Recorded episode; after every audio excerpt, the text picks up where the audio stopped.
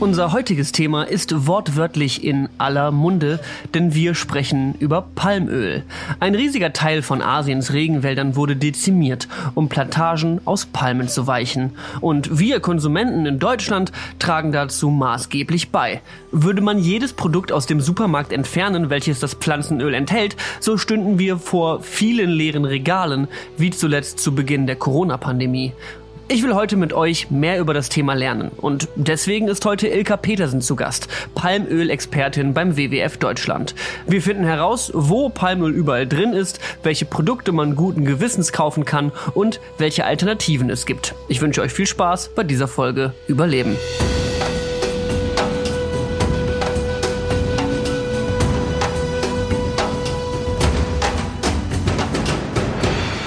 Hallo Ilka, schön, dass du dir die Zeit nimmst, beim Überleben-Podcast mit dabei zu sein. Vielleicht kannst du dich einmal ganz kurz vorstellen, wer bist du und was machst du beim WWF? Ja, mein Name ist Ilka Petersen. Ich bin im Bereich Landwirtschaft beim WWF Deutschland seit jetzt uh, uh, fast schon elf Jahren. Und ich beschäftige mich unter anderem mit dem Thema Palmöl hier in Deutschland, aber eben auch in den Ländern, in denen es angebaut wird, zusammen mit den Kollegen vor Ort. Dann würde ich einfach mal direkt mit der wichtigsten Frage einsteigen. Was hast du heute gefrühstückt?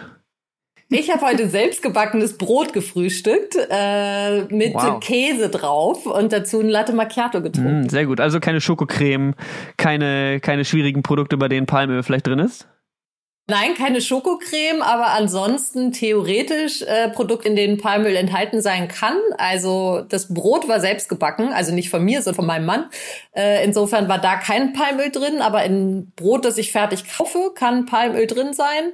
Und im Käse ist vielleicht auch Palmöl drin gewesen. Und zwar hat äh, die Milchkuh vielleicht Palmöl im Futter mitgefressen. Das Thema Palmöl ist riesengroß. Also würde man jetzt hingehen und sagen, wir entfernen alle Produkte aus den Supermarktregalen, in denen Palmöl drinne ist. Wie würde dieser Supermarkt aussehen? Wäre da überhaupt noch irgendwas übrig, was man, womit man was Leckeres kochen könnte? Wenn man auf regionale und frische Lebensmittel steht, dann wäre auf alle Fälle noch jede Menge da. Aber es wäre sehr wahrscheinlich alles, was süß und fettig ist und damit auch ungesund. Also so Kekse und Schokoladen mit irgendeiner Füllung drin wären weg. Fast alles an irgendwelchen Fertigprodukten, also Suppen, Fertigpizza, das wäre wahrscheinlich auch draußen. Dann so Sachen wie Geflügelwurst und so, da ist auch was drin. Die Kerzen wären sehr wahrscheinlich draußen. Das Deo, der Lippenstift, Waschmittel, Seife. Ja, da kommt schon ein bisschen was Womit zusammen. Womit hängt das zusammen? Warum ist Palmöl in so vielen Produkten enthalten? Naja, es ist technisch äh, sehr gut einsetzbar, weil es eine bestimmte Konsistenz hat und nicht extra nochmal gehärtet werden muss und auch keinen so extremen Eingeschmack hat wie einige andere Öle. Das ist der eine Faktor. Der andere ist, dass es ein sehr günstiges Öl ist vom Preis her für die Produzenten und deswegen steckt es einfach in sehr, sehr vielen Produkten mit drin. Okay. Es gab mal so vor ein paar Jahren diesen Werbespot von Greenpeace, war das, glaube ich. Da sitzt so ein Büroangestellter im Büro, macht sich einen Schokoriegel auf, beißt rein und dann ist es ein Finger von einem Orang-Utan und ihm läuft das Affenblut aus dem Mund. Total äh, schockierend, dieser Spot. Ist es wirklich so, dass an diesem Rohstoff Orang-Utan Blut klebt? Es ist auch sehr oft so gewesen in der Vergangenheit und zum Teil jetzt auch immer noch. Es gibt tatsächlich manchmal Bilder, da fragt man sich, ob das ein schlechter Werbespot ist oder ein Horrorfilm, wo Orang sozusagen vom letzten Baum noch getragen werden, der jetzt noch gefällt werden soll auf einer neu angelegten Plantage. Aber das sind natürlich genau die Bilder, die man eigentlich nicht sehen will.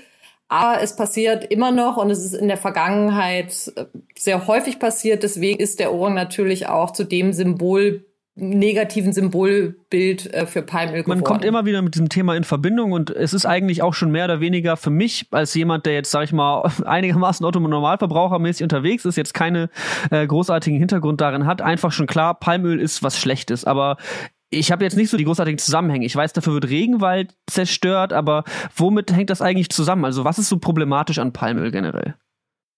Ja, das Problematische an Palmöl ist eben, wo es angebaut wird. Es wächst eben rund um den Äquator, also genau dort, wo der Artenreichtum besonders hoch ist, wo wunderschöne Regenwälder mal standen oder zum Teil zum Glück immer noch stehen. Und seit den 90er Jahren hat sich Fläche mehr als verdoppelt in diesen Regionen, also insbesondere in Indonesien und Malaysia. Ähm, und damit hängt natürlich dann zusammen, dass bedrohte Arten verschwinden, also wie der Orang, aber auch wie der Tiger, dass Menschen von ihrem Land vertrieben werden, dass Topfböden, die halt wahnsinnig viel Kohlenstoff auch speichern, verschwinden, trockengelegt werden und sozusagen die ganze Zeit Treibhausgase in die Luft pusten. Und das ist halt das große Problem daran. Es sind 19 Millionen Hektar ungefähr weltweit, auf denen Palmöl wächst. Das Klingt jetzt vielleicht viel oder wenig. Ich finde, es halt immer eine sehr abstrakte Zahl. Das ist ungefähr die Hälfte der Fläche von Deutschland.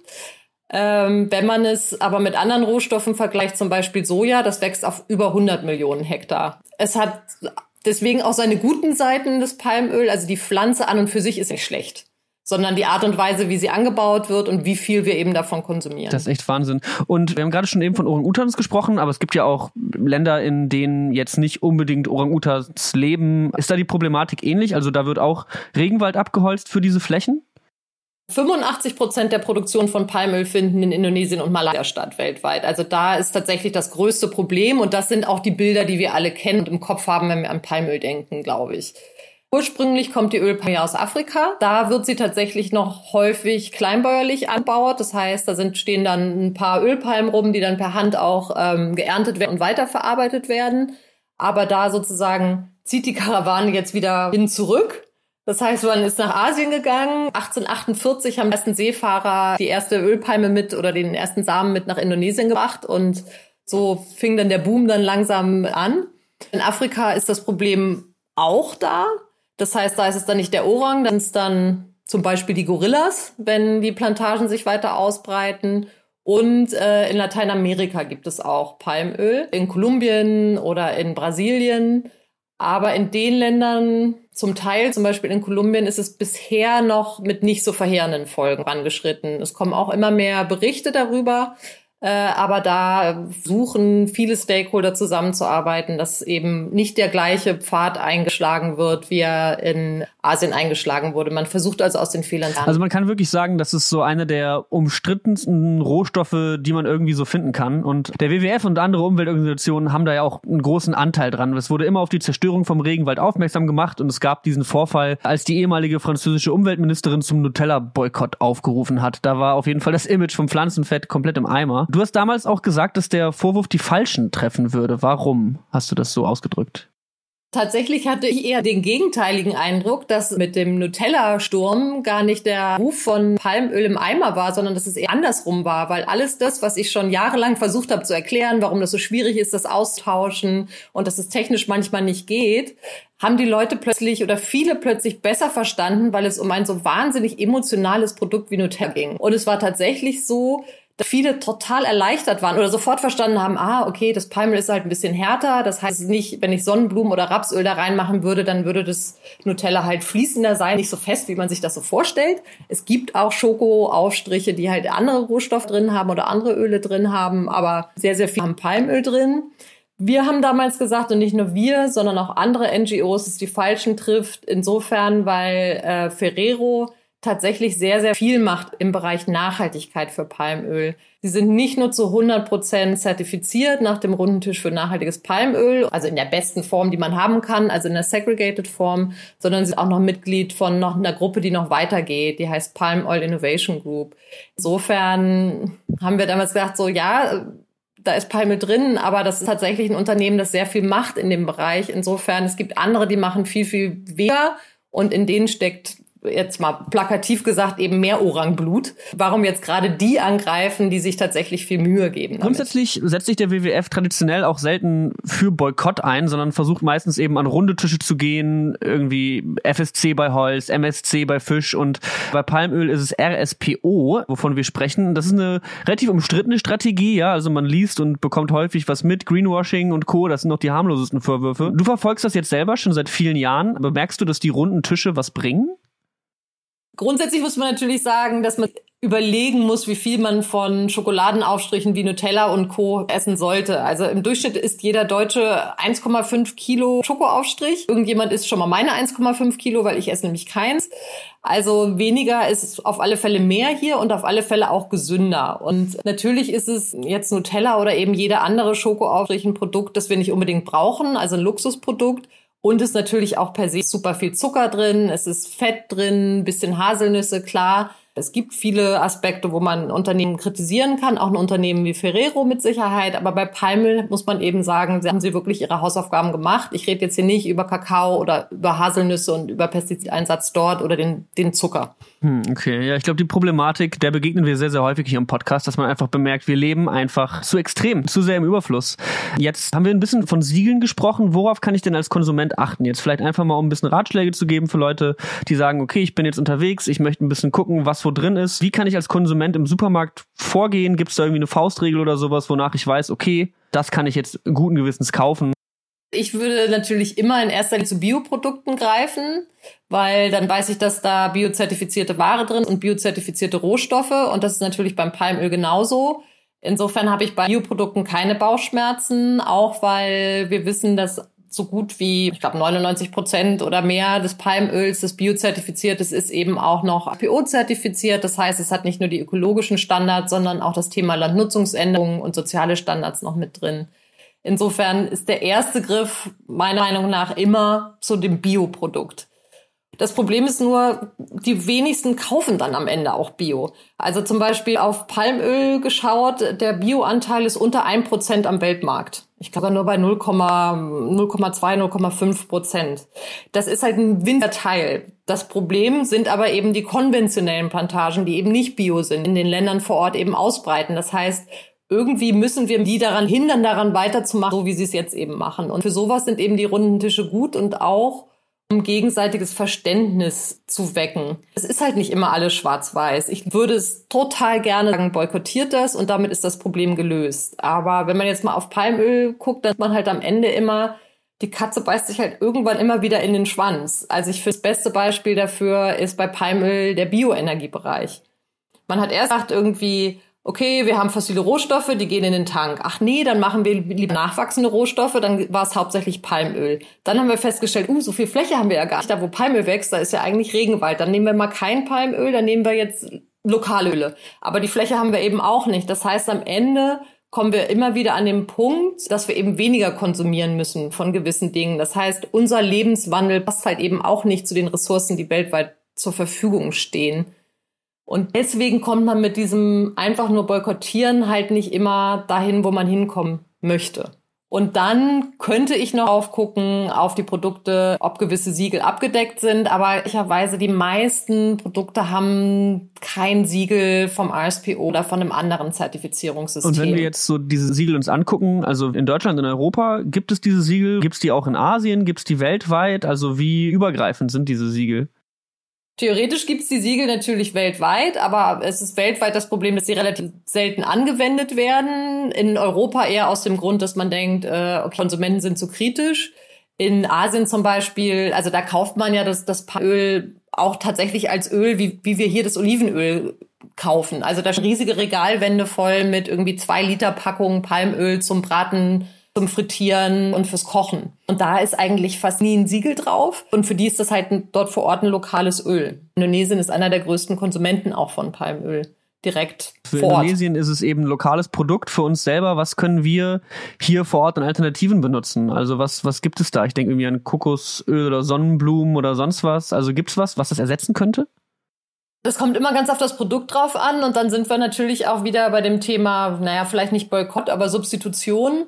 Und da muss ich halt dann auch genau hingucken, mit was wird Palmöl substituiert. Und von den Eigenschaften her ist Kokosöl relativ nah dran am Palmöl und wird äh, häufig als Substitut eingesetzt. Das Problem ist aber, dass ich damit eigentlich nichts gewonnen habe. Kokosöl wächst genauso in tropischen Regionen, verbraucht aber weitaus mehr Fläche als Palmöl. Die Kleinbauern, die Kokosplantagen haben oder die Farmen haben, verdienen wahnsinnig wenig, sind sehr, sehr arm. Insofern komme ich da gegebenenfalls vom Regen in die Traufe. Das gleiche gilt zum Beispiel für Soja. Eine andere Alternative sind natürlich heimische Öle. Das heißt, ich bin bei Sonnenblume und Raps. Und das ist natürlich eine Alternative. Aber da ist halt auch wieder das Problem, wenn das alle machen, haben wir die Fläche nicht. Auch allein in Deutschland bräuchten wir eine riesige Fläche, wenn wir alles, was wir am Palmöl jetzt importieren und verwenden, mit anderen lokalen Ölen ersetzen würden. Die ist einfach nicht frei verfügbar. Wir sind halt schon sehr eng sozusagen bepflanzt mit allem Möglichen hier in Deutschland und in Uns Europa. geht einfach der Platz aus. Also in vielen vielen Belangen. Ne? Das ist wirklich für das, was wir brauchen, für das, was wir anpflanzen, das muss ja irgendwo hin, wie du so schon gesagt hast. Wir sind in Europa zu, so ein bisschen irgendwie. Ähm, ja, du hast eben am Anfang schon mal so ein bisschen kurz äh, auch Viehfutter angesprochen. Ja, also du hast jetzt gerade auch Soja erwähnt ähm, und du meintest auch äh, dein Käse auf deinem Brot. Da kannst du auch nicht ganz ausschließen, dass dieses Tier auch mit Palmöl in Verbindung steht. Wie, wie meinst du das? In das Viehfutter geht auch ein kleiner Anteil von Palmöl, hier, also weltweit, aber auch bei uns Deutschland. Und insgesamt an den, an den deutschen Importen von Palmöl macht das sogar ungefähr acht Prozent unserer Importe aus. Also schon eine ganz schöne Ecke. Also insofern ich da meinen Palmölfußabdruck verringern möchte, dann äh, kann ich auf alle Fälle entweder weniger Fleisch essen. Äh, das ist sowieso gesünder. Weniger ist ja ne, immer, immer mehr. Oder auf Biofleisch zurückgreifen, weil die werden nicht mit äh, tropischen Sachen gefüttert. Oder Wildfleisch essen, die haben sehr wahrscheinlich auch kein Palmöl irgendwo mal gefunden im Wald oder eben vegetarisch oder vegan leben. Obwohl dann habe ich wahrscheinlich in meinem vegetarischen Brotaufstrich wieder Palme drin, aber immerhin nicht im Fleisch. ja, wenn du schon äh, Veggie oder auch vegan reinwirfst, dann fällt mir auch direkt so Thema Eis ein. Also Eis ist ja auch eine Sache, vor allem vegane Ersatzprodukte. Ich sag mal, wenn ich jetzt irgendwo hier äh, bei mir im Kiez um die Ecke irgendwo mir mein veganes Eis, äh, weiß ich nicht, Mango-Sorbet oder sonst was hole, ähm, selbst gemacht vielleicht von dem Laden, die werden ja auch irgendwelche Öle dafür benutzen oder irgendwie, also wie, wie ist es da mit Eis? Wie sieht die Situation mit Palmöl da aus? Also bei deinem veganen Laden um die Ecke könnte ich jetzt nicht sagen, was er da drin hat. Auch sein, ach so, nee, Sahne kann er ja nicht dran, drin haben, er ist ja vegan. Wir haben vor zwei Jahren tatsächlich mal eine Studie dazu gemacht, eine Befragung von deutschen Eisherstellern äh, und, und halt dem Lebensmitteleinzelhandel, also den Supermärkten, die Eis verkaufen. Und haben mal gefragt, wie ist das denn mit den Pflanzölen und den tierischen Fetten, die ihr in eurem Eis habt? Äh, welche sind denn zertifiziert und welche ökologischen und sozialen Kriterien müssen die denn erfüllen? Und die Ergebnisse waren interessant, aber auch schockierend, weil eigentlich alle angegeben haben, oh ja, das Palmöl, das wir da drin haben, das nicht meistens nicht in dem Eis ist, sondern in der Glasur oder irgendwie in diesen in den Keksen, die da mit drin sind oder was auch immer, das ist zertifiziert. Aber alles andere ist nicht zertifiziert. Und es war zum Beispiel von der Menge her von den Unternehmen, die wir befragt haben, neunmal so viel Kokosöl drin oder Fett drin als Palmöl. Und darüber hat sich interessanterweise niemand Gedanken gemacht oder vielleicht schon Gedanken gemacht, aber beschlossen, ach, da macht ja keiner Druck, da machen wir mal nix. Also so ein paar Unternehmen hatten eine, irgendeine Zertifizierung beim Kakao, aber ansonsten war das ziemlich mau. Die Zertifizierung oder die Ansprüche bei Palmöl waren tatsächlich am, am höchsten oder wenigstens existent. Bei allen anderen Ölen null. Ja, ist echt ein super umfassendes Thema. Also ich finde es halt gerade als Konsument einfach so eine Sache wirklich, wenn ich eben versuche, das zu umgehen oder besser zu machen, das ist so, so schwierig. Wie, wie ist denn generell so der Stand? Was muss ich tun? An welchen Ecken muss in dieser Thematik angesetzt werden oder wird in dieser Thematik angesetzt, um die komplette Situation zu verbessern? Wenn ich generell meinen Palmöl-Fußabdruck verringern will, ohne von sozusagen vom Regen in die Traufe zu kommen, würde ich sagen, den größten Hebel hat man tatsächlich ähm, beim Verkehrswesen. Das heißt, möglichst viel mit dem Fahrrad fahren oder viel mit den Öffentlichen, wenig mit dem Auto, wenig mit dem Diesel. Also am besten Zug und möglichst auch nicht fliegen, weil der Flugverkehr auch anfängt, seine Finger auszustrecken in Richtung Palmöl. Und wenn die dann erstmal anfangen, dann müssten wir die Fläche an Palmöl nochmal verdoppeln, die wir jetzt schon haben.